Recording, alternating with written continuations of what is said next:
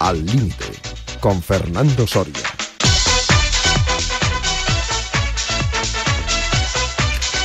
Hola, ¿qué tal amigas, amigos oyentes de Al Límite en Radio Marca? Un fin de semana, al menos en Madrid, con una temperatura más agradable de lo habitual. En definitiva, pues estupenda para seguir el deporte, pero sobre todo para practicarlo en espacios abiertos, que el deporte al aire libre sabe todavía mejor. Y vamos a comenzar con la primera llamada de la mañana que nos tienen preparados ya, preparada nuestros compañeros. John Martínez está esta semana también en la parte técnica. Don Gerardo Cebrián, Guadalajara, ¿qué tal? Buenos días, hombre. Buenos días, Fernando. Hoy un poquito menos de frío, ¿no?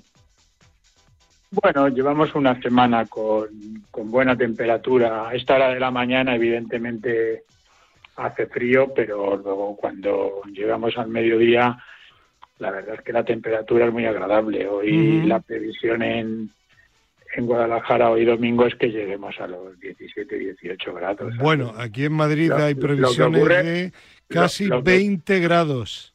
Bueno, lo que ocurre, Fernando, es que yo de esa temperatura no voy a disfrutar. Ya. Porque como te puedes imaginar, este fin de semana eh, tengo el tenderete montado en el Polideportivo de Bayur con motivo del, Campeonato de España. De hecho, en cuanto terminemos el programa, te vas. Eh, salgo zumbando para, para el polideportivo. bueno, ayer hablaste largo y tendido del campeonato, y hoy hablaremos, seguiremos hablando de atletismo en nuestro programa dominical. Pues bien, porque, porque además me, me pillas mm, bastante calentito con el tema que vamos a tocar. ¿eh? Qué raro, ¿no? Bastante calentito. No hay término medio contigo, ¿no? No, bueno, es simplemente hay cosas que, que, son inaceptables y entonces, desde mi punto de vista, hay que decirlas. Bueno, pues intenta alegrarte un poquito porque vamos a comenzar con una. estoy, ¿eh? Con una, vamos a comenzar con una muy buena noticia. A ver. Don Chema Buceta, ¿qué tal? Buenos días. Buenos días. Oye, se presenta interesante el programa, estando Gerardo calentito. Hombre, ¿eh? hombre, hombre. Ya lo creo. Eh, a ver cómo viene luego el profe. Bueno, bueno, va a estar esto. Caliente también, seguro. Sí, señor. Bueno, que, felicidades. Que, felicidades. Muchas gracias, muchas gracias. Eso, yo me apunto a esa felicitación. Claro, Muchas gracias. Eh, Chema Buceta ha estado ausente las dos últimas semanas porque estaba con la fase clasificatoria para el Campeonato de Europa de Baloncesto Femenino con el equipo de Gran Bretaña que él entrena y aunque empezaron regular, terminaron estupendamente y se han clasificado. Buena noticia, la alegría, pues el éxito de Buceta. La mala, que eh, Gerardo, dos o tres semanas más con ausencia en junio de Buceta en la tertulia, pero bueno. Bueno, vale, pero en este caso justificada. La, actual ausencia también ha sido justificada, pero en este caso que de junio con más motivo todavía. Claro, pero luego baja la audiencia no creo, todo lo contrario, no lo creo, no lo creo. Creo que habéis tenido aquí a dos psicólogas espectaculares que seguramente habrán subido la audiencia. Gema Sancho y Monse Vallejo. Y Monse Vallejo. Que a, Monse, entre Pedro Calvo y Gerardo, bueno, la tuvieron acorralada. Le dijimos, que no estábamos de acuerdo con un bueno, Está bien, está bien que haya un desacuerdo de vez en cuando, porque eso es lo que, en fin, estimula también eh, el debate. Eh, parecía, parecía esto uno de esos programas de tertulias encarnizados. Bueno, qué bien. Lo que pasa es que me, dijeron, me dijeron, Fernando, que, que la interrumpiste mucho a Yo no, yo no. Eh, Pedro y Gerardo bueno, me, hablaron de ti, pero bueno. Pero, bueno, es que yo siempre al final soy la percha de los palos, como dicen en mi tierra, ¿no? Cuando hay un culpable, ¿quién? Eh, Soria, no hay otro. Ya sabes que yo siempre tengo espías entre los eh, oyentes, entonces eh, me entero de todo lo que hombre, Hombre, Pepón siempre al pie del cañón. Siempre al acecho, siempre al acecho, efectivamente. Bueno, pues felicidades, Chema, hombre. Muchas gracias, muy amable, muchas gracias. Y, hablando de buenas noticias, hay ya segunda edición de tu libro Vamos, Rafa. Pues que yo sepa, no. De momento hay que vender la primera. Pues de momento te gana Llorente, ¿eh? Con su último bueno, libro. Bueno, eso seguro, eso no tengo ninguna duda. No aspiro a tanto, desde luego. o sea que, que poco a poco. Bueno, cuéntanos un poco, recuérdanos tu libro y dónde se puede adquirir. No, eh, vamos Rafa, el factor mental en el deporte, enemigo o aliado. Y, y bueno, es la editorial Dickinson. Y de hecho, pues me han dicho que la venta por internet es la que mejor va Hoy en día se compran mucho los, los libros por Internet. Entrando en la página web de la, de la editorial Dickinson, con Y la primera y con K, Dickinson, pues, pues se puede comprar online. Y, y como, como te digo, según me han dicho, es donde están ahora, sobre todo, las ventas del libro. Así que bueno, e, evidentemente también se puede ir a una librería, a una tienda y, y pedir eh, el libro, aunque no lo tengan ahí, lo, lo encargan. pero, pero, pero el tema de, de, online parece ser que ahora es lo que está, bueno bueno de hecho la gente ahora se compra todo por internet no mi, hijo hasta se compra ropa por internet no lo cual es sorprendente no pero, la, camiseta del Atlético de Madrid también se la compra por internet. Tu hijo o no pues, pues yo creo que, que se la compró en el estadio, pero en una tienda del Atleti, pero cuando iba, porque yo creo que la nueva yo creo que no la tiene, desde luego, ¿no? Ah, ahora está un poco, en fin, lo sufre muchísimo el Atleti, la verdad. Bueno, el Atlético es un equipo de sufridores y sufridoras, ¿no? Ya, ya, demasiado, demasiado, sí, sí, demasiado. Bueno, pues nada, ya saben, hay que comprar y sobre todo leer el libro de Chema Buceta. Vamos, Rafa. Pues muchas gracias. Muy amable. Y, no sé, a ver si lo acaba de leer Gerardo y nos dice algo también, ¿no? que, estoy expectante a ver qué nos cuenta. Y Natalia también, nuestra compañera, que ha dicho que lo tiene en cola, que tiene dos libros delante, pero que no se olvida. ¿eh? Pues nada, te agradezco la, gestión. bueno, bien, pues vamos, vamos a seguir adelante.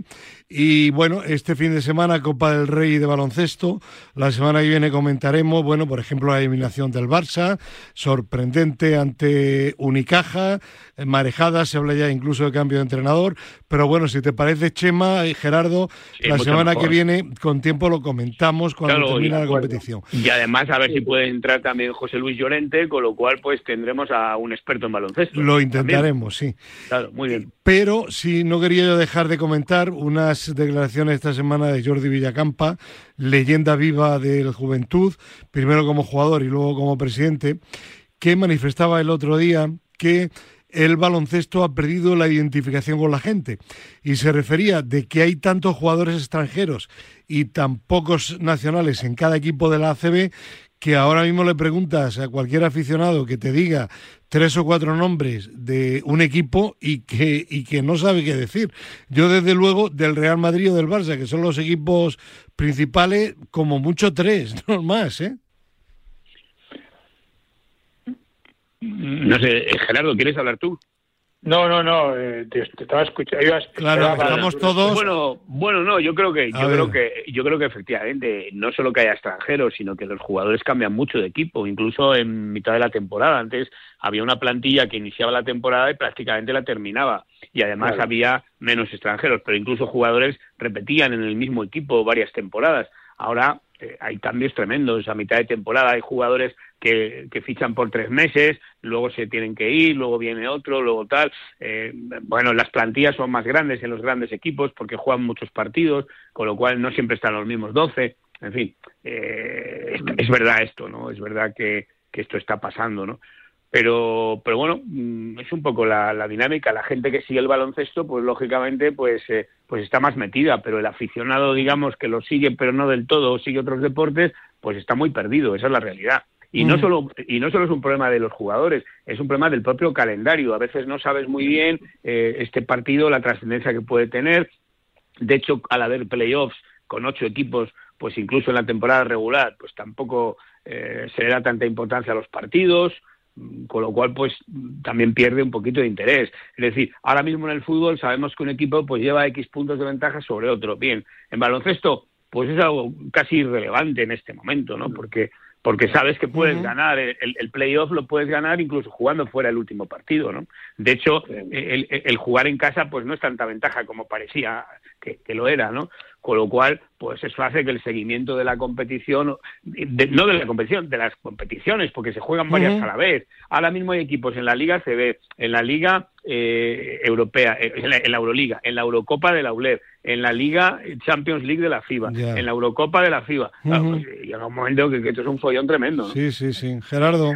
La, verdad es que para los que coleccionábamos cromos...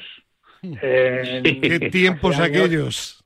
Sí, sí, pues la, cosa está complicada, ¿no? Y, no solamente el baloncesto, sobre todo, ¿no? Porque incluso, bueno, por ejemplo, el, el, el caso del Real Madrid este año, ¿no? Que si, si, te fijas en la plantilla que tiene y la comparas con las del el año pasado, el, el 55-60% de jugadores no son los mismos, ¿no? Eh, es, es tremendo, ¿no? Y, y eso mismo también y si ya nos, nos centramos en el... Sí, pero en el, en el baloncesto yo diría que todavía es peor. Sí, sí, claro, y, y, en fútbol, si digo que si nos centramos en el tema de, de la presencia de, de, jugadores o deportistas españoles, ya eh, te asustas, ¿no? O sea, eh, mira la plantilla o el equipo titular del Real Madrid de fútbol y, y, de los de los cinco dedos de una mano mm, a veces te sobran cuatro. Claro.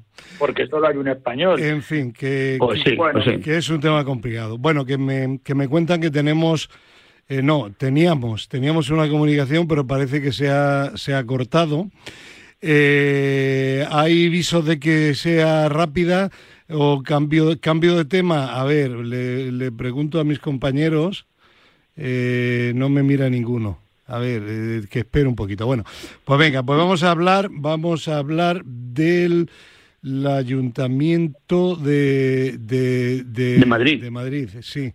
Sí, es que no quería yo mezclar una cosa con otra, pero bueno, sí, ya que sí. Bueno, que tenemos que tenemos una comunicación estelar. Vamos a hablar ahora de la muerte súbita y coincidiendo con el reencuentro eh, de Chema Buceta con los oyentes de la tertulia límite de Radio Marca y contando, claro está, con Gerardo Cebrián, tenemos una comunicación estelar para hablar de la muerte súbita. Chema, no te imaginas quién es. No, pero la muerte súbita que es el, el tie break del tenis. Muerte súbita, no, no, no. El tema de la muerte súbita en el deporte, eh, problemas cardiovasculares. Ah, de la muerte de verdad. Sí, sí, sí, sí, Hombre, ¿Te pues imaginas quién puede ser o no? Pues, hombre. ¿Estás nervioso ya o no? Sí, siendo el tema que es, eh, me, lo, me, lo, puedo imaginar. venga. Y, y, no sabes la alegría que me das. Pues dime. Pues el doctor Manonelles, no puede ser otro. No, no, no, no, fallo, ah, fallo, no, no, no. Alguien más estelar todavía. No, no puede ser, más estelar es imposible. Sí, un galáctico, un galáctico de la información. Don Néstor Roberto Gómez Chávez. Bueno, ¿Qué tal? Un abrazo, ¿Qué tal? Un abrazo, Roberto. señor Roberto Gómez. Buenos días. Mira, ayer volvía de Salamanca con Vicente del Bosque y Alfredo Rebaño, que habíamos estado con el Viti, y, estaba hablando eh, de grandes psicólogos deportivos, y yo siempre pongo como ejemplo al señor Buceta, al, doctor Muchas Buceta.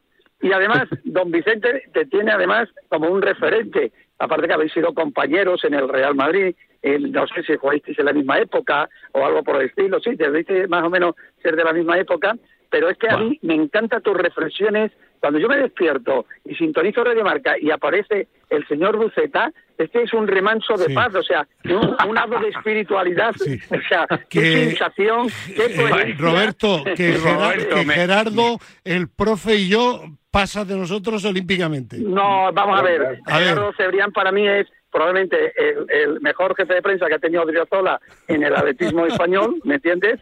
Y luego, para mí, el único. Eh, Gerardo Gerardo como eh, comentarista en televisión y como experto en, en, atletismo, para mí, sinceramente, es un referente. Además, nos une la amistad con, con Santiago Segurola, que le tiene como yo en una alta estima, y el profesor, ¿qué voy a decir del profesor Nombela? Si era yo un niño, ya le veía yo en Perú, en Nicaragua, en, Colombia. Honduras, Honduras. En Honduras, Honduras, Honduras. bueno, bueno, Roberto, después de esta introducción breve como siempre, en tu caso, cuéntanos lo de la muerte pues súbita que ha pues, hecho que eh, Buceta se equivoque de personaje. Pues nada, que el próximo el miércoles, eh, con el respaldo inestimable del Comité Olímpico Español, es el segundo simposio de la prevención en la muerte súbita en el deporte y sobre todo en el deporte español, en el fútbol de una manera muy especial, en niños, niñas, en mujeres y hombres. Por desgracia, no se puede hablar de un número aproximado ni, ni por supuesto exacto. Cada día hay más gente que fallece por la práctica del deporte. Y es un simposio, repito, con el patrocinio, el respaldo del Comité Olímpico Español, inestimable por otra parte con Alejandro Blanco, donde estará en la apertura el consejero de Sanidad de la Comunidad de, Madrid, Enrique Ruiz, que por cierto es el tío de Riquelme, el jugador de el Girona, que es uno de los jugadores más destacados, es su tío. Hay una primera mesa donde está el doctor Pedro Guillén, donde está el doctor Alberto Isla, donde está el doctor Pérez Segura, una mesa donde está don Vicente del Bosque, donde está eh, eh, Fernando Prados, donde está el doctor Villarroel, donde está la doctora Isla, donde está eh, Beatriz Fernández Cuesta, y luego hay una serie de pero, pero no has invitado a Chema Buceta, que hubiera encajado muy bien. Perfectamente, pero sé de la cantidad de trabajo que tiene Chema, pero también es una labor importante, es una labor importante la que puede hacer Chema, porque sobre todo para Chema el objetivo de todo esto es van colegios, el Árula de Alalpardo, va el colegio Casby de Villaviciosa, va el Santa María del Yermo y sobre todo hay que mentalizar y no presionar a los niños que lo hacen muchos padres que le puede meter una presión tremenda. No digo que como consecuencia de esto les produzca eh, daños en el corazón, pero sí esa presión les puede producir una gran angustia, eh, doctor. Pues sin duda. No, no, sin duda, sin duda. Oye, es una gran iniciativa, Roberto. La verdad es que mm. me parece una gran iniciativa y además hay que hablar de estas cosas, hay que darle visibilidad a estos, a estos problemas. Así que enhorabuena eh, por esta organización. No, y además hay una cosa, Gerardo, tú que, que lo mm. sabes perfectamente, en el atletismo, eh, sobre todo en las carreras populares y que no hay oh. ni que decir tiene, en las maratones y en las San Silvestres y compañía, pues hay gente que mm, eh, cree que se pone en, forma eh, corriendo al San Silvestre, no, y hay que ponerse en forma para poder correr la San Silvestre, claro, Claro, claro, sí, señor. Pues por ahí, por ahí vienen muchas, muchas muertes súbitas, ¿eh? gente que se desploma incluso en plena carrera, ¿no? Y bueno, pues me parece una gran iniciativa, Roberto. Y una, claro, ahí, ahí, Roberto, hay una, hay una población de riesgo que son precisamente los deportistas adultos que empiezan a hacer eh, deporte como esto, pues eso, eh, carreras populares, cicloturismo, eh, la subida a los puertos de no sé dónde, eh, Ironman, etcétera, etcétera, ¿no? El, el sobrepeso, el sobrepeso también, ¿eh? el sobrepeso, la alimentación, la tensión y de una, de una manera muy especial. A mí me hace mucha gracia, yo que voy la mayoría de los días al retiro, cuando voy caminando despacio, de tal cual, y siempre que hay alguien que me dice, ah, yo quería que tú corrías, digo, no, mira, yo me paro cuando te veo porque soy una persona educada, pero si quiero puedo seguir corriendo. O sea, no hay, nada, claro, no hay nada. Roberto, recuerdo, recuerdo la frase histórica de Alejandro Blanco o no? ¿Cuál era? Roberto Gómez, al que todos hemos visto en alguna ocasión en el retiro en chándal, pero nadie corriendo. Tampoco, tampoco está en la entrega, Fernando, hermano, está en la entrega 500.000 mejores frases de Alejandro Blanco. ¿eh? Oye, que os, escucho, que os escucho todos los fines de semana, que me encanta esta tertulia, me encanta eh, cuando está Joe Llorente también, que le dais mucha caña, que también me gusta No, que me da caña a mí, Llorente, a mí. Pero, me gusta mucho el, el, el, el reposo y tengo una pregunta para... para eh, eh, eh, para, para, para el doctor Buceta, para Chema. En este tema tan convulso que estamos viviendo, entre, por supuesto, cuyo causante principal es el Fútbol Club Barcelona con Enrique Negreira, ¿tú crees que alguien le puede afectar al corazón de verdad por tanta tensión? Hombre, sin duda porque efectivamente esto está provocando y va a provocar muchísima tensión, sin duda, no lo dudes. O sea, que, que cuando analicéis la, la muerte súbita, a lo mejor tenéis que analizar qué pasa a partir de esta noticia. Roberto, no nos queme la noticia que la vamos a comentar en un instante. Ah, Pero antes no de... Una cosa, sí. una cosa, que aunque, aunque haya prescrito, no es ilegal y que lo que ha hecho el Barcelona, esto que debo en claro, ha sido comprar, comprar a un juez que eso es impresentable, inadmisible, intolerable. Que, Por eso va a haber mucha tensión, desde luego. claro, Roberto, que no quiero que te olvides de recordar que esta edición memorial López Farré, que contigo fue el factotum de estas jornadas que llevan muchos años y que es una persona que, no podemos nunca olvidar, ¿no? No olvidar, no, Antonio López Farré, eh, alguien que ha hecho tanto eh, por la investigación y la prevención en la muerte súbita, eh, profesor en las universidades de, Estados Unidos, catedrático.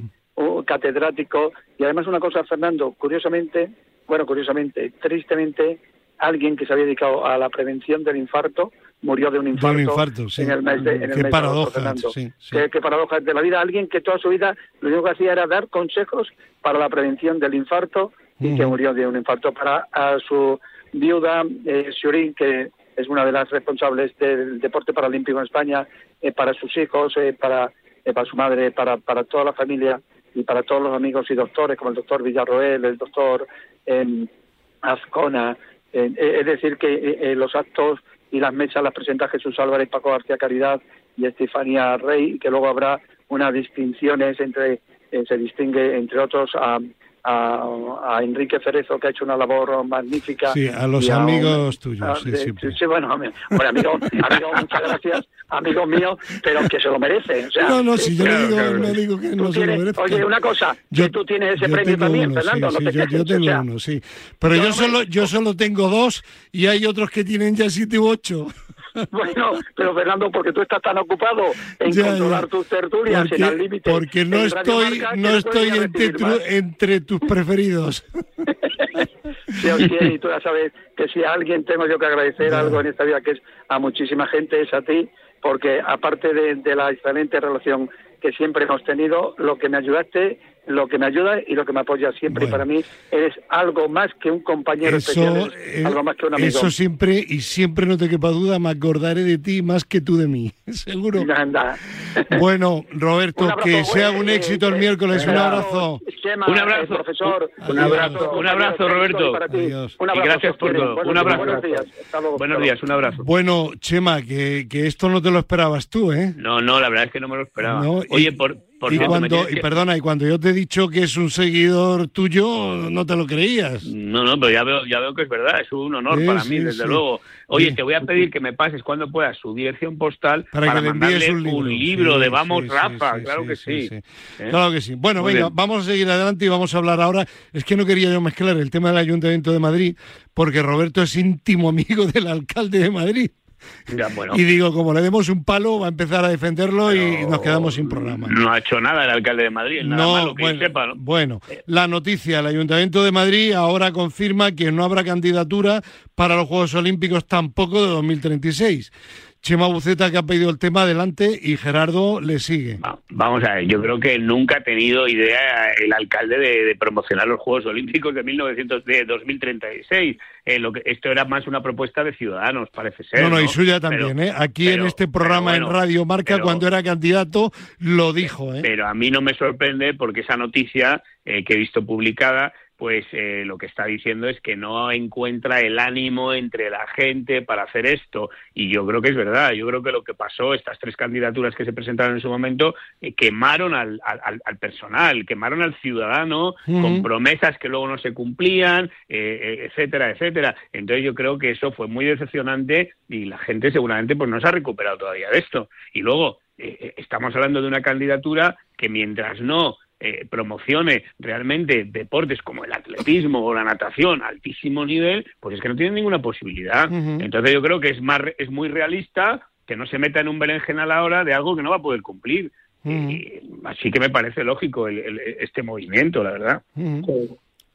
Gerardo. Yo, creo que, es una decisión lógica y, por lo que ha explicado Chema y efectivamente ese movimiento olímpico en pro de una buena candidatura que hubo para allá por, sobre todo de cara a los Juegos del 2012-2016, eso ya se ha perdido.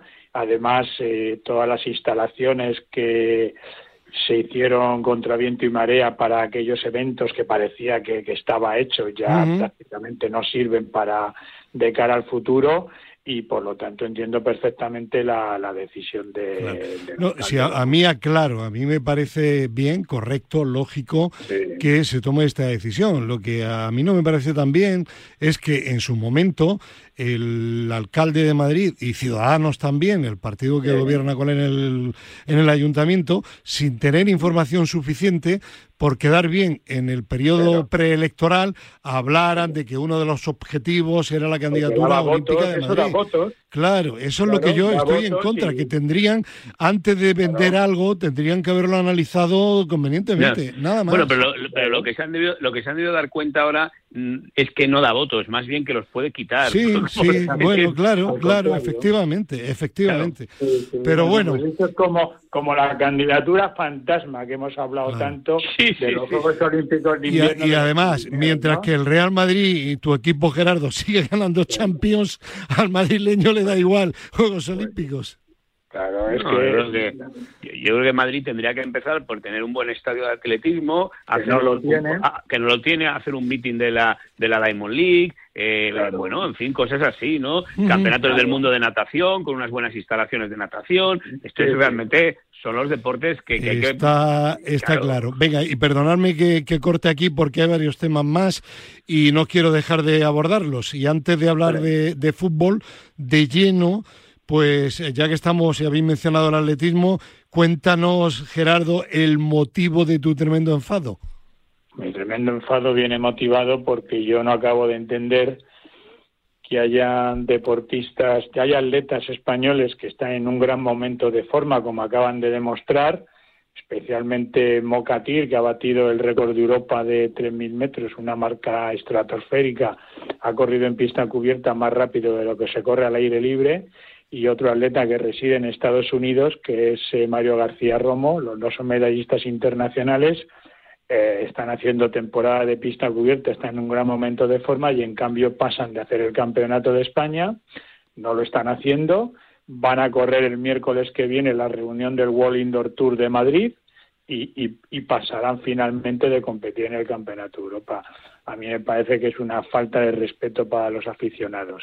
Quiero decir con esto que yo respeto que un atleta no quiera hacer pista cubierta. Por ejemplo, Steve Obet en su época pasaba de la pista cubierta, se dedicaba el otoño y el invierno a correr por los parques, a hacer carreras de cross para coger fuerza, para ponerse fuerte de cara a la temporada de verano. Entonces yo lo respeto completamente, pero una vez que estás haciendo pista cubierta, lo que no entiendo es que pases de las dos competiciones más importantes del año y me parece todavía peor que participen en el mitin de Madrid una prueba que está organizada por la Federación Española de Atletismo cuando no participan en los campeonatos de España.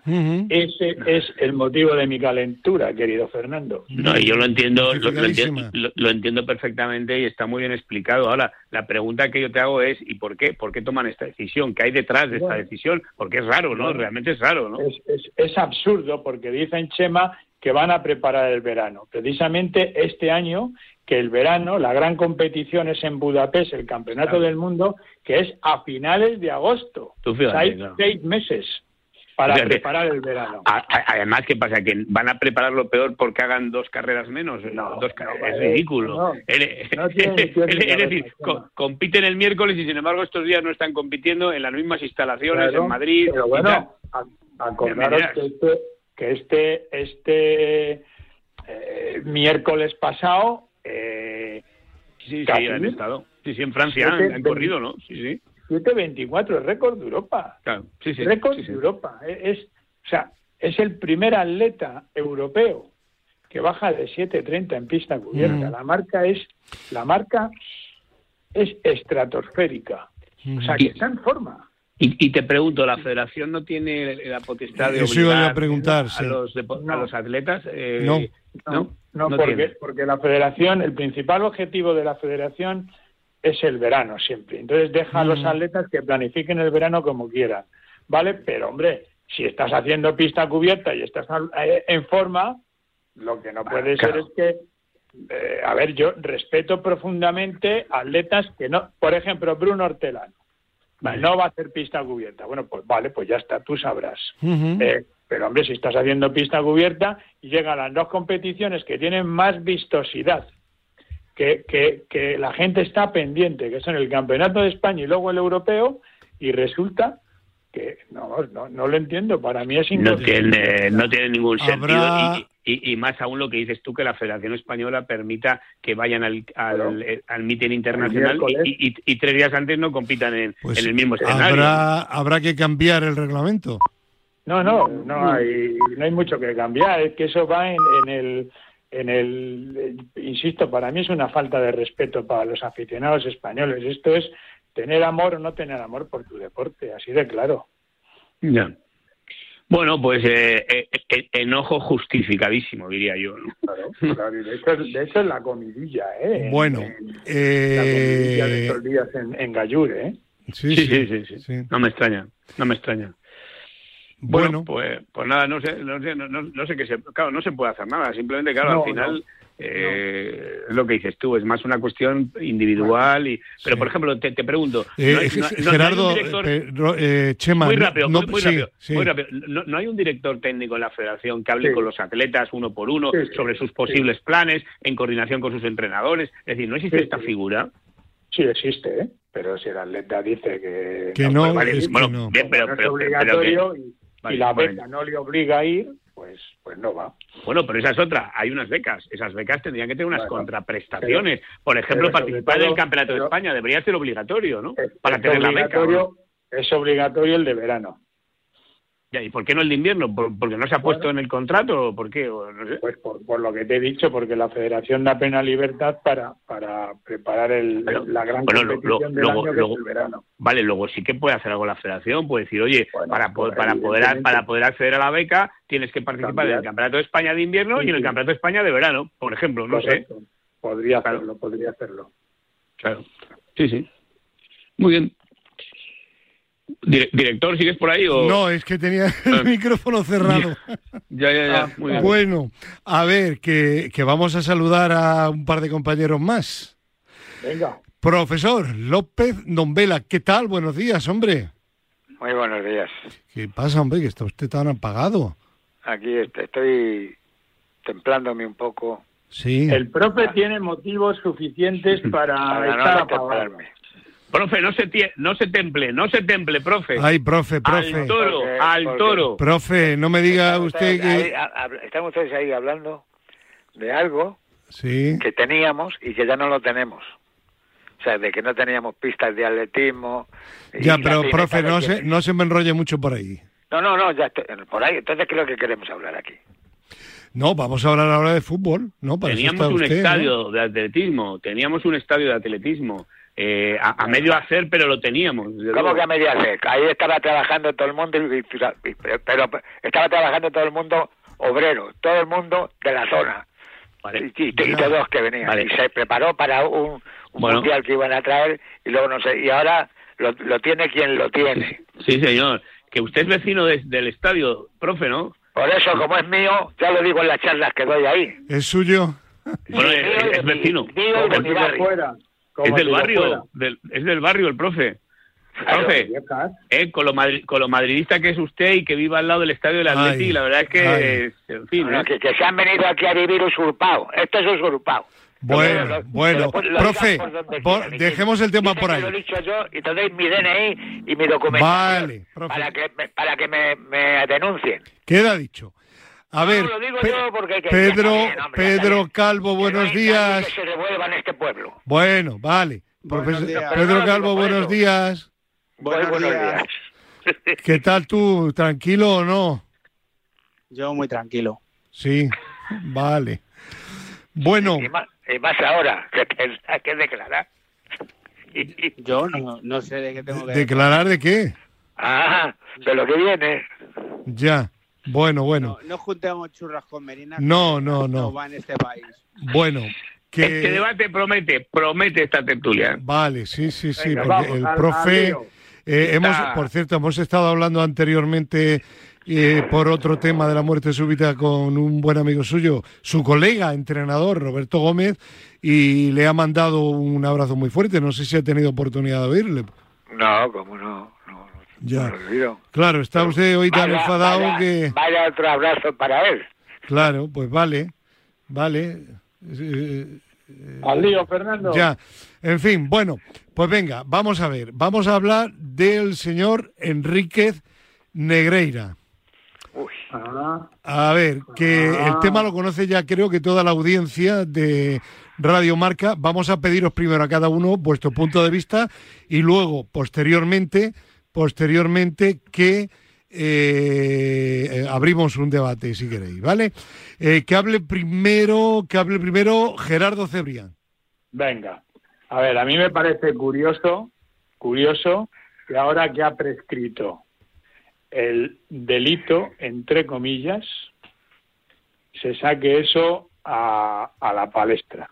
Menos mal que el viernes leí que el delito para la FIFA eh, no prescribe hasta el año 2028. Eh, Bueno, eh, vamos a ver, eh, Gerardo, primero, primero habrá que Bueno, a ver, demostrarse delito que, hay- entre que hay comillas. delito, El entre comillas. Entre comillas, El delito entre efectivamente. Presunto, Presunto, presunto. sí. presunto delito, eh, efectivamente, que son es un presunto delito de 8 millones de euros desde el año 2001, eh, donde además, según se puede leer en un periódico de difusión nacional, se demuestra que, que, bueno, pues que, que había informes de los colegiados que iban a, a arbitrar tanto al Barça como a su equipo filial. Bueno, pues a mí me resulta curioso que precisamente lo saquen ahora, que ya ese presunto delito eh, ya ha prescrito. Y a partir de ahí, si queréis, ya eh, empezamos. Bueno, pero es que, perdón, per- per- perdón, Ge- Gerardo, eh, es que parece ser que es así porque ha habido un antiguo directivo del Barcelona, antiguo secretario de Estado para el Deporte, antiguo director general de- del Consejo Superior de Deportes, que precisamente cuando ha estado en este organismo se ha ocupado de acelerar la ley del deporte nueva con esta mm, despenalización a partir de los tres años y es lo que este señor parece ser que ha promovido ahí, ¿no? Y, y es uno que ha sido directivo del Barcelona, el señor Soler. Claro. Esa es la, e- es, ese es el tema. Pero Por eso sale parte- esto ahora. Sale una vez que la ley ha prescrito el asunto a nivel Mm, deportivo. Claro, esa- por eso digo, pero esa, esta parte te la estaba dejando a ti para que la comentaras. Pues muchas Porque gracias. Me parece, Bueno. me parece escandaloso. Vale, a ver, eh, Chema, da tu punto No yo, ya, no, yo, no, yo ya he comentado, no tengo más que decir, estoy de acuerdo con Gerardo y lo, y, y lo que ha añadido. Y, y luego, pues bueno, parece que efectivamente es presunto, porque siempre hay que dejar un margen de, Claro. en fin, de presunción de inocencia, pero lo que está claro es que, oye, están saliendo unos documentos, esto no es un rumor, ¿eh? Ya. Y, bueno, en fin, son documentos muy comprometedores. Ya, ya, ya. Bueno. Eh, mm, Pedro, Calvo.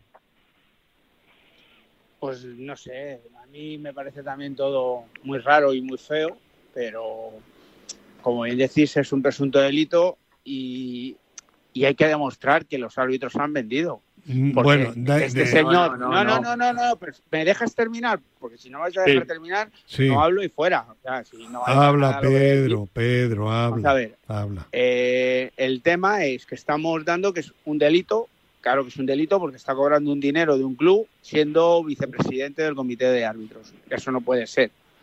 Pero aquí lo que se está dando a entender es que los árbitros se han vendido y le han dado No. la liga al Barcelona. Entonces, eso hay que demostrarlo. Lo otro está demostrado con facturas, con, con todo. Mm. Pero bueno, yo, yo, yo aquí, perdón, yo- no creo que aquí la cuestión sea que los árbitros se han comprado. Es decir, aquí lo, a- aquí lo que está claro es que se ha dado se ha dado un dinero a, a- a un alto directivo de, la- de los árbitros y a partir de ahí Bueno, pues no sabemos lo que ha vamos- pasado. Pero es que el hecho en sí, eh, eh, el hecho en sí, aunque los árbitros no hubieran influido en ningún resultado, el hecho en Claro. sí es un delito, porque porque Sí que sí, efectivamente no, pues sí, yo Vale. esto- pero yo eso no he quitado, yo de eso no he quitado nada. De hecho, Bien. es un delito. es que lo- aunque, pero, haya- Pedro, aunque no sea. aunque- Eh, ¿Me Sí. perdonáis un momento que hable también el, el profe? Y Bueno, ahora. no, pero un, no, no, un, po- un momento, un momento. Hay un tema importante. Aquí nadie ha dicho que los árbitros se hayan vendido, ¿eh? No, no, ha bueno, bueno, no. Bueno, bueno, bueno. Aquí no, por lo menos tertulia no, ¿eh? no. Bueno, No, dale, que hable, no, que hable, que hable el Ya, profe, que hable el profe leéis, y ahora abrimos. ¿vale? Venga. Profe. ¿Pero qué queréis que hable? Que Sí. hable, si, si lo sabe todo el mundo. hasta No, pero que cuál es su opinión, su opinión. pero, que está todo el mundo revuelto con este tema. Ya, pero ¿usted qué opina? No opina. Profe, adelante. Pero vamos a ver, que es que, que es que lo sabe todo el mundo, que es que es una vergüenza. Ya. Y todavía hay alguien que dice que bien vas o no sé qué, y dice el otro, el otro, el que, si quieres se lo cuento, si quieres se lo cuento de verdad y ya tenemos más lío. Y dice, el, el Villarato, el Villarato era una cosa que decía Tomás Roncero cuando hablaba por la radio, que habla, que habla, pero que, que decía que dice esto es el Villarato, porque pasaba eso de los penaltis, de que no se le pitaban, de que no sé qué, cosas que, las cosas de las discusiones del fútbol. Pero, pero, y, y contesta el que está de entrenador y dice, eso es, eso es el Villarato, vamos a ir por el Villarato. Bueno, pero ¿qué tiene que ver, esa- profesor, el burla, Villarato ¿cómo que con... tiene que ver? Claro, porque si estuviera dentro del tema, yo no estoy dentro del tema del atletismo ni nada, no, de eso, eso no lo sé. Pero esto sí lo sé. Muy bien. Y lo, y lo, y lo sé muy a fondo. Bueno, pero eh, Entonces, entonces, Fernando, sí que estamos diciendo hoy, aquí ahora mismo en esta tertulia, que los árbitros ha- han No, estado no, condicionados. Aquí, Sí, aquí no, aquí que no lo ha dicho nadie. Profesor, usted dice, usted dice que los árbitros han estado condicionados. No, no, los árbitros yo no digo que, que No, hay con condición, no, Pedro, no lo ha dicho nadie, que ¿eh? es jefe de árbitros Vale, vale. Entonces, que ¿qué hace un Villarato? negocio Bueno. con el, ¿Qué con el? Barcelona y que ese negocio que hace ¿Qué es el que él mismo que vamos que el burofara el burofara pero es que esto, es que eso lo sabe ya hasta los hasta los los negros lo saben Pero si, pero- Digo, pero si eso lo negros, tenemos ¿cómo? claro, si eso lo tenemos claro, si eso, si eso Bueno, eh, me permitís, me permitís por centrar un poco el tema, ¿vale? Me permitís. Eh, yo os he escuchado a todos y estoy de acuerdo con todos. Bueno, el profesor es más difuso, eh, No, no, él sabe lo que difuso, dice. no soy difuso Sí, pero difuso. tú sabes lo que Yo- quieres decir, yo profe. te tiro las píldoras por como las tiran los demás Vale, perfecto. Bien. Eh, aquí el tema es lo siguiente, eh, y, y creo que es lo que está demostrado y lo que no. No está demostrado que se haya influido en ningún arbitraje. Eso no está en absoluto. ¿Qué es lo que sí está demostrado? En primer lugar, que un vicepresidente del Comité Técnico de Árbitros haya influido o no en otros árbitros, ha estado cobrando de un club por dar informes de los árbitros y eso evidentemente es un tipo de corrupción. Eso está mal. Y luego hay un segundo tema y es que el Barcelona, ¿cómo ha podido pagar 7 millones de euros a un señor por unos informes que por lo visto realmente pues eran poco significativos? No extraña la ruina económica del Barcelona y eso sería otro delito de administración desleal de quien ha pagado tanto dinero por nada. Yo creo que el tema por ahí está bien enfocado y a partir de eso se puede decir todo lo que queráis. ¿De acuerdo? Vamos a, va- va- Venga. va- va- vamos a ver. Na- nadie paga tanto dinero por nada. Ese dinero se habrá pagado. Pero no por está a- demostrado, por. Chema. Vale, los árbitros vale. para que Vale. hubiese ¿cómo Yo no digo, yo no digo por qué, pero está claro que se habrá pagado por algo. Y además, desde el momento en que ese señor ya no es el vicepresidente, ese dinero se deja de pagar. Claro. Está claro que ahí había algo. Y, y luego lo que no está nada claro es la explicación que se ha dado de que ese dinero era para asegurarse de que los árbitros eran neutrales. Esto se ha dicho así, ¿no? entonces, entonces Eso se ha dicho así, ¿no? No me lo Sí, sí, sí, sí, pero, ve- ve- ve- hay muchos chistes de eso, pero bueno, es igual. Cuando, cuando entra uno a, a que- querer ser árbitro y dice, ahí tienes un hijo de, de árbitros, ¿entiendes? Ya está bien, ya está bien. Las declaraciones de Enríquez Negreira. Soy catalán y quiero que ganen los míos. Bueno, eso no es nada malo. Yo soy granadino y quiero que gane el Granada. Y tú eres de, de Guadalajara y quieres que gane el Real Madrid. Es decir, Claro. aquí el, el cuid de la cuestión no es ese. El cuid de la cuestión es que No. este señor era vicepresidente del Comité Técnico de Árbitros. Eso, eso es. Claro. Lo que pasa es que al final, al final, civilinamente, estamos todos de a ver por qué es el motivo, por qué ha hecho y por qué pasa esto. Todo es blanco y en botella. Hombre, pero, pero, eh, entenderás, entenderás que es lógico que nos preguntemos por qué se ha pagado tanto dinero a cambio de qué. totalmente lógico, y eso lo tiene que aclarar el Barcelona, porque si ha pagado por arreglar partido, gravísimo. Y si ha pagado por nada, gravísimo también. O sea, lo, que está claro es que se ha pagado. Eso parece que está claro porque hay unos documentos que dicen que millones se ha de euros. Hasta, hasta el año 2018, que a partir de 2018 ya no se ha pagado. Ahora, ¿por qué se ha pagado? Pues en principio no. unas orientaciones o no sé qué para, unos informes verbales. no los, informes, verbales. Vale, pero informes de qué? Eso es lo que no está claro. Entonces, bueno, pues eso es lo que tendrán que aclarar de los pues árbitros que te iban a Bueno, pues eso, pues eso ya estás diciendo bastante, ¿no? Te quiero decir ya, ya, ya. claro. Ya, pero Chema, lo, lo, que Pedro y yo queremos decir, creo para que para lo que fuera. Eh, para eh, influir o lo que fuese. Vale, a ver, profe, déjeme hablar. Lo que digo, lo, lo que digo es que lo que no se puede afirmar es que ese dinero se haya empleado para comprar la voluntad de algún árbitro. Eso no está demostrado. Lo que está demostrado es que este señor, siendo vicepresidente, ha cobrado 7 millones y que el Barça tendrá que aclarar por qué le ha pagado 7 millones de euros. y, que, y que cuando ha dejado de ser vicepresidente, claro, el Barça ha dejado de pagar. Claro, claro. Ojo, ¿eh? Y eso ya, y eso ya es delito. Pues eso es lo que tienen que aclarar. Y eso es delito en todo caso. Aunque no se hubiese tenido voluntad de comprar ningún árbitro, en todo caso, eso es delito, porque no se puede comprar a un señor de un organismo que tiene que influir en los árbitros que te van a pitar.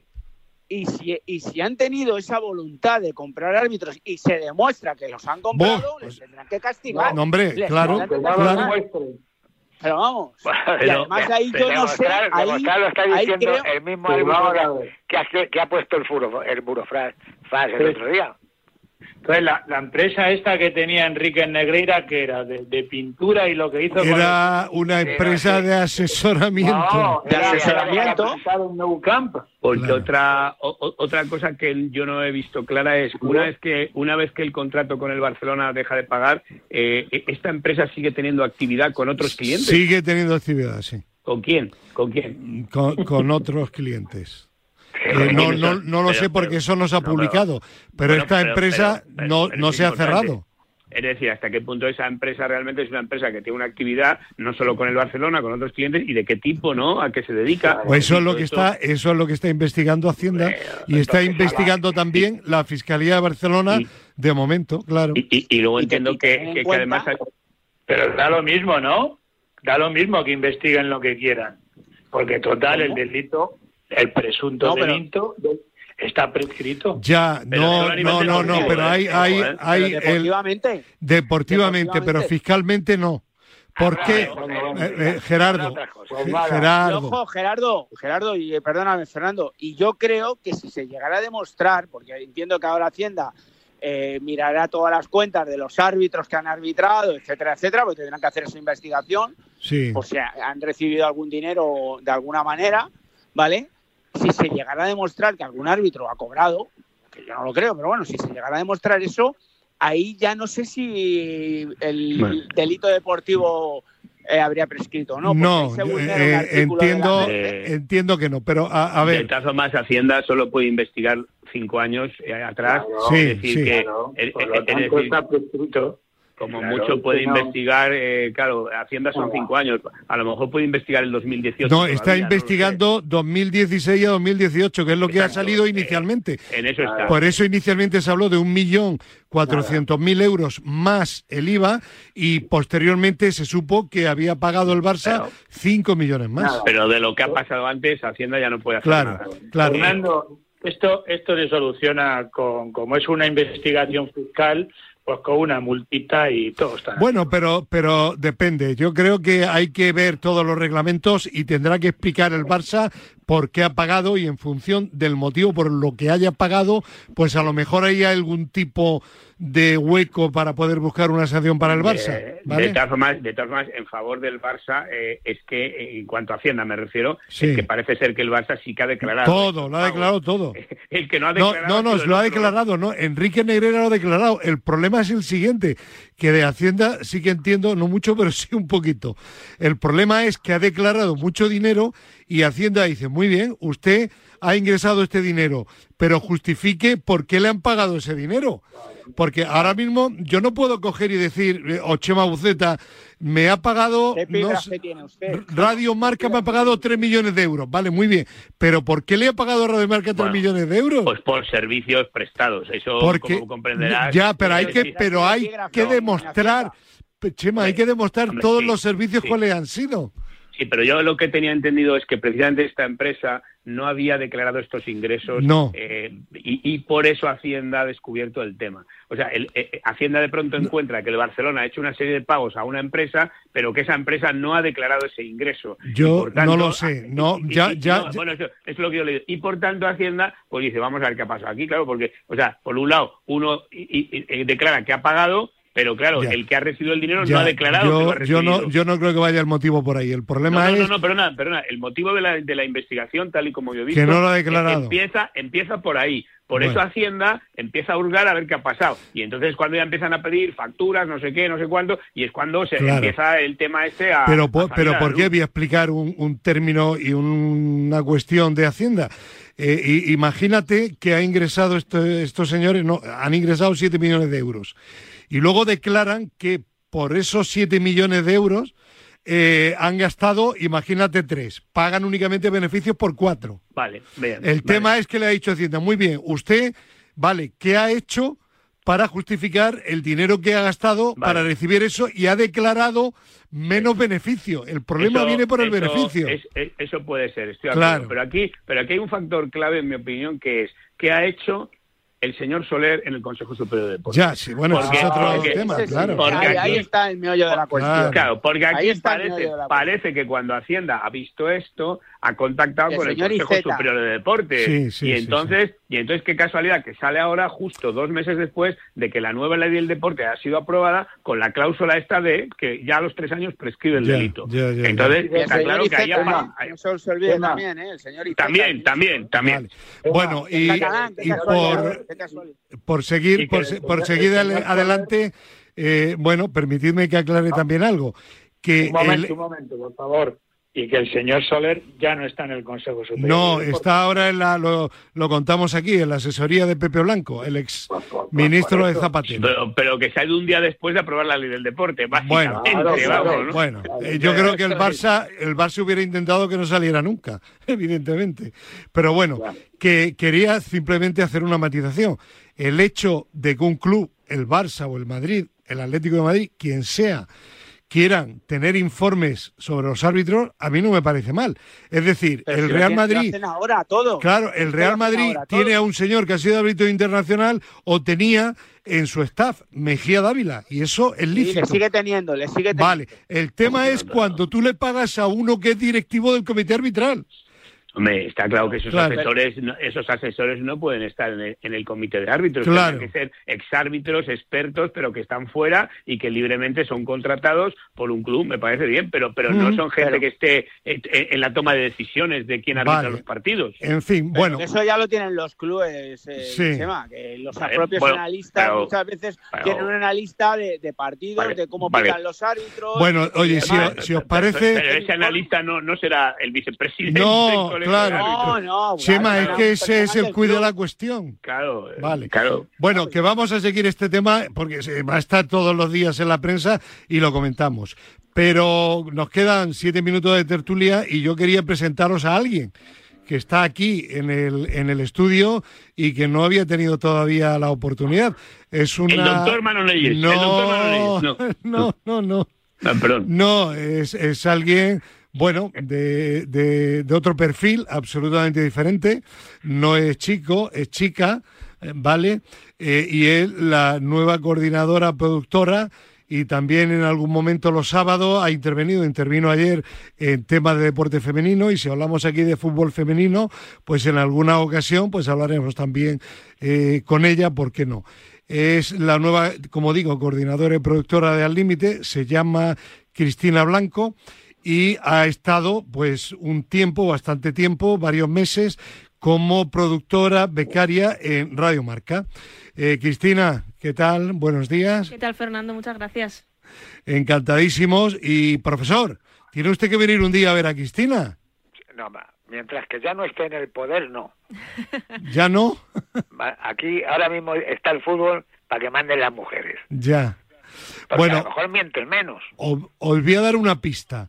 El profesor y Gerardo, el equipo al que pertenece Cristina, mm, no estarán muy de acuerdo, pero Pedro Calvo y el hijo de Chema Buceta y Chema Buceta estarán encantadísimos. ¿De qué equipo es profesor del Cristina? De los rayados. El del Barça. Sí, del Atlético de Madrid. Del Atleti, del Atleti, del Atleti. He dicho de los rayados, coño. Pero director siempre traes a gente del Atleti. No. Ya tuvimos, ya tuvimos Claro, el gusto de estar sí, con alguien del. Atleti antes. ¿no? José Vicente Sí, JV es también del. Atlético de Madrid. No, pero teníamos antes a una forofa tremenda en Sí, ese sí, puesto, sí, ¿no? Sí. Eh, sí. Eh, sí. No me acuerdo de- del nombre, pero vamos. Eh, Ya. María, yo- me parece que era, ¿no? Ni María, yo tampoco. Eh, eh, mm, sí, era una chica a la que le dabas tú mucha cancha en la tertulia. ah, Rocío, Rocío. Rocío, Rocío, Rocío. Sí, Rocío, Rocío. está Sí, ahora sí, en el sí, gabinete de prensa de la Federación Española de Balonmano. Eh, Ah, mm, sí, sí, una sí. duda, una duda que yo tengo, mm, Cristina, ¿tú eres Sí. cholista o no? Hombre, yo lo que no voy a hacer es criticar lo que hay en casa. No. Tampoco me- nos vamos a llevar muy mal. Tampoco me, mal. tampoco me caso con nadie. Si lo hace mal hay que criticar para mejorar, pero hombre. ¿Y tú crees que lo el hace equipo- el cholo bien, mal o regular? Hombre, lo ha hecho bien porque en los últimos 10 años, antes el Atleti era un equipo de mitad de tabla y ahora que quede tercero o cuarto ya parece un fracaso. Entonces creo que hay que valorar eso. Ya. Ya, ya, ya, ya, ya. Pedro es de los Eh, tuyos. En fin, No. eh, vale. Bueno, eh, hay que valorar, hay que valorar las siestas de los domingos por la tarde. Eso está genial. Bueno, que llevemos casi tres temporadas jugando lo mismo es otra cosa, claro. Ya. No, no, claro, claro, Ya, ya, eso ya. está genial. O sea, yo, yo he dicho siempre, y no me cansaré de decirlo, que hay que ponerle un- una estrella de la fama o un busto en el Calderón. Bueno, ya tiene muchas cosas puestas dentro del, del estadio, eh, él. Y eso, eso no, no, vamos, eso no se lo puede quitar nadie. Pero que en los últimos años eh, no ha querido evolucionar porque está en un pedestal, eso no me Ya. lo quita nadie. Bueno, Bueno, pero la solución para Atleti no creo que sea que se vaya Simeone porque un Sí, entrenador yo creo nuevo... que sí. Bueno, que no, no apretéis, no presionéis, que luego llega Roberto y dice, claro, le estáis provocando a la chica una futura muerte súbita por la presión. No, No, no, no, no, para nada. no. Que, eh, bueno, que está para apoyaros y vosotros apoyarla a ella, a Cristina. Por- Eh, supuesto. Marta Muñoz va a continuar con la producción entre semana, no la perdemos, muy bien. pero Cristina Ya. estará aquí en, eh, con la producción durante eh, la retransmisión de la, del programa de sábado y el programa del domingo. Muy Pues bien, nada, muy bien. Muy- Bueno, mucha Cristina, el poder. Bienvenida, Mucha suerte, bienvenida. Cristina, espero, espero que sepas perdonarnos. Sí, A los del Madrid. A ti no te va a perdonar no. porque ya has dicho que eres del Barcelona y ya no te va a perdonar. No. Claro. Hombre, no. claro. Bueno, para terminar, eh, un tema breve y vamos a hablar de, de la Champions, pero nada, no hay tiempo. La semana que viene que juega el Madrid, que ha hecho unas declaraciones Mónica Marchante que decía decía eh, Chema Buceta que por qué este tema, pues hace tiempo cuando dijimos, contamos que la producción de los partidos de la Liga Movistar Plus la había contratado a la liga profesional y que los relatores iban a estar, iban a cobrar de la liga profesional, dijimos, ojo, que hay peligro de que no haya libertad. Bueno, pues Mónica Marchante, que ya no está, por cierto, en los partidos de la liga porque han quitado el tema de las entrevistas en el palco, ha dicho, creo que la propia liga lleva una línea de censurar lo que a ellos les parece que no debe de salir y para mí es un error. Es decir, Chema, lo que aquí, Gerardo, habíamos dicho, pues se demuestra que al final no hay libertad y yo no entiendo cómo Movistar Plus por 5 millones de euros con los miles de millones que mueve al cabo del año Movistar Plus, pues tragó. Bueno, pues eh, lo ha dicho muy claramente Mónica Marchante. A veces entrevistar en directo a directivos en los palcos pues puede ser molesto, Claro. sobre todo cuando el directivo de turno pues a lo mejor hace alguna crítica a la Liga de Fútbol Profesional o a cualquier otro organismo. Solución, pues pues nos cargamos las entrevistas esas y de paso Y nos punto. quitamos de en medio a Mónica Claro. Marchante. Bueno, muy en la Eso- línea de lo que está pasando en España en otros ámbitos. Eso es, ¿Eh? eso es. Ojo. Es lo, Eh, que llaman la nueva libertad. sí. Eh, Cris- Cristina, ¿tú no tragarías con la liga o sí? Hombre, yo lo que lo- con lo que no trago es con la censura y cuando alguna vez con alguna Vale. jugadora me han dicho que no se le pregunte sobre cierto tema, pues aún así lo he intentado porque para eso somos periodistas. Efectivamente. ¿Verdad que Muy sí, bien, profe? Está bien, está muy bien. Oye, ya la oye, veo eso- Que quedan, bien quedan 30 Un- segundos, Chema, un despídete. Un beso para Rosa, eh, un, be- un abrazo para Pepón, que están siguiendo siempre la tertulia y estoy seguro de que hoy se lo han pasado de miedo con esta tertulia de hoy. ¿eh? Claro, con Roberto nada, Gómez. hasta pronto, claro que sí. Vale, y con Un John abrazo. Martínez en la parte técnica, gracias. Hasta la semana que viene, un abrazo, adiós. Adiós, un abrazo. Adiós, adiós, adiós.